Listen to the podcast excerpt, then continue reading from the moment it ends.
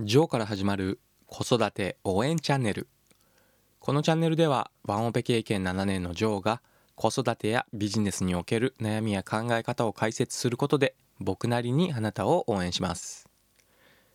こんにちは。いかがお過ごしでしょうか？ジョーでございます。週末の土曜日は関東の方では結構な雨だったんですが本当に豪雨と言いますかすごかったですね。あなたの地域ではいかがでしたか？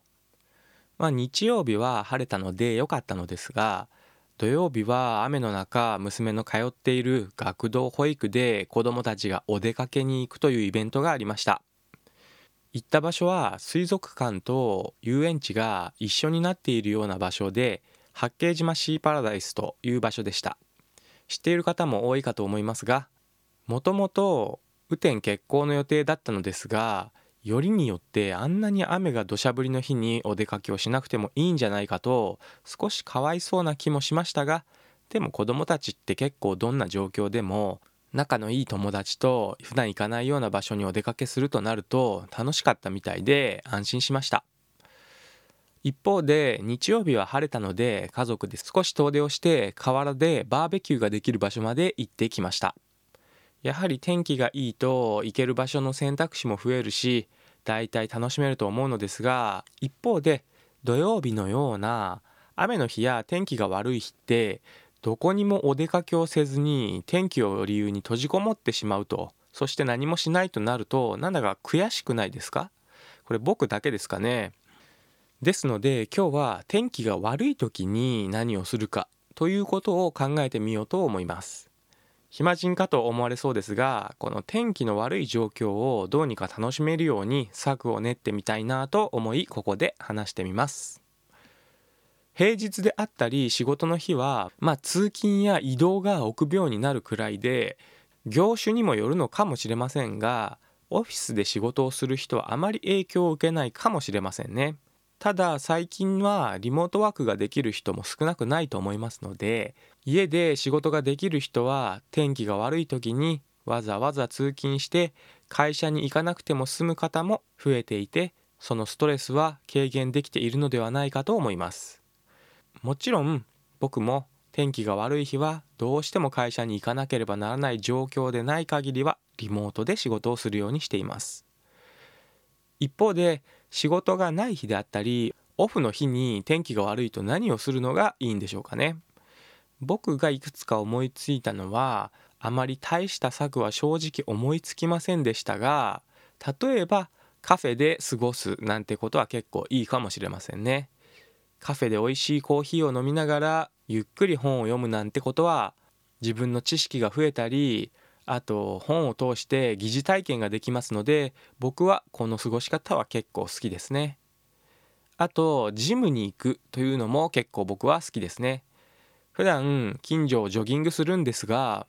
雨の日にカッパを着て走れなくもないけどやはり天気のいい方が気持ちいいですよね。よってそんな日はジムに行って筋トレをしたりあとジムにもランニングマシーンなんてものもありますので走ることもできますよね。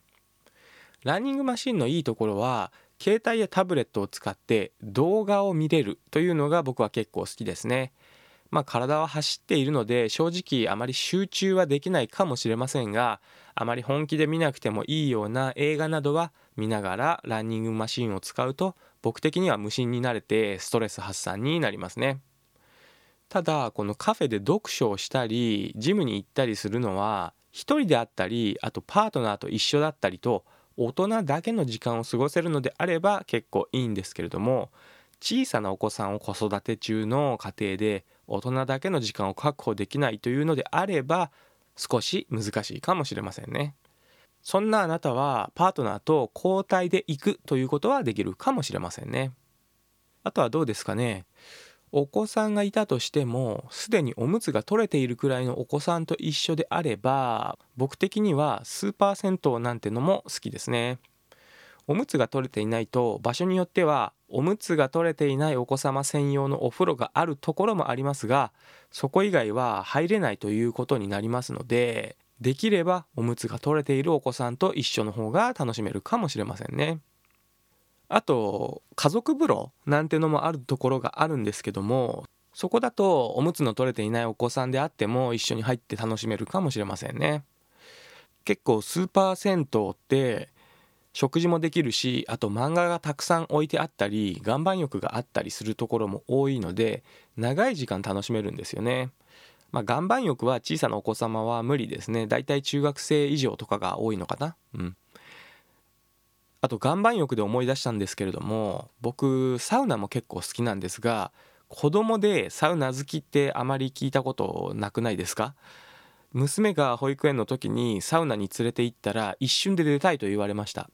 そしてサウナに入りたいなと思っていたのを思い出しました。そして露天風呂なんてのは雨が降っていてもそれはそれで風情があって楽しめますし子供も喜んでくれるのでやはり雨の日のスーパー銭湯で過ごすのは結構ありなのではないかなと思っています。あとスーパー銭湯と少し似ているんですけれども室内のプール施設なんてのも結構楽しいですよね。運動にもなりますし温水プールですと年中楽しめるということもあって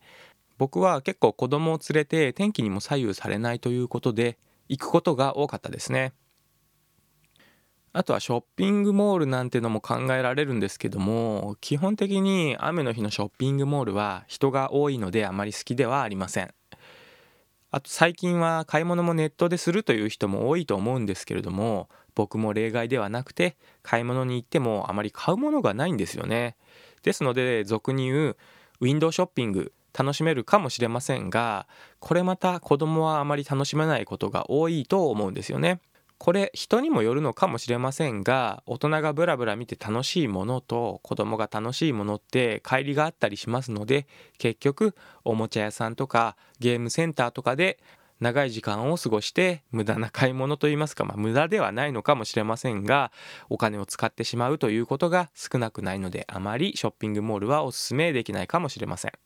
あとはもう最終的にはお出かけをせずにおうち時間を楽しむことに徹するというのもありかもしれませんね。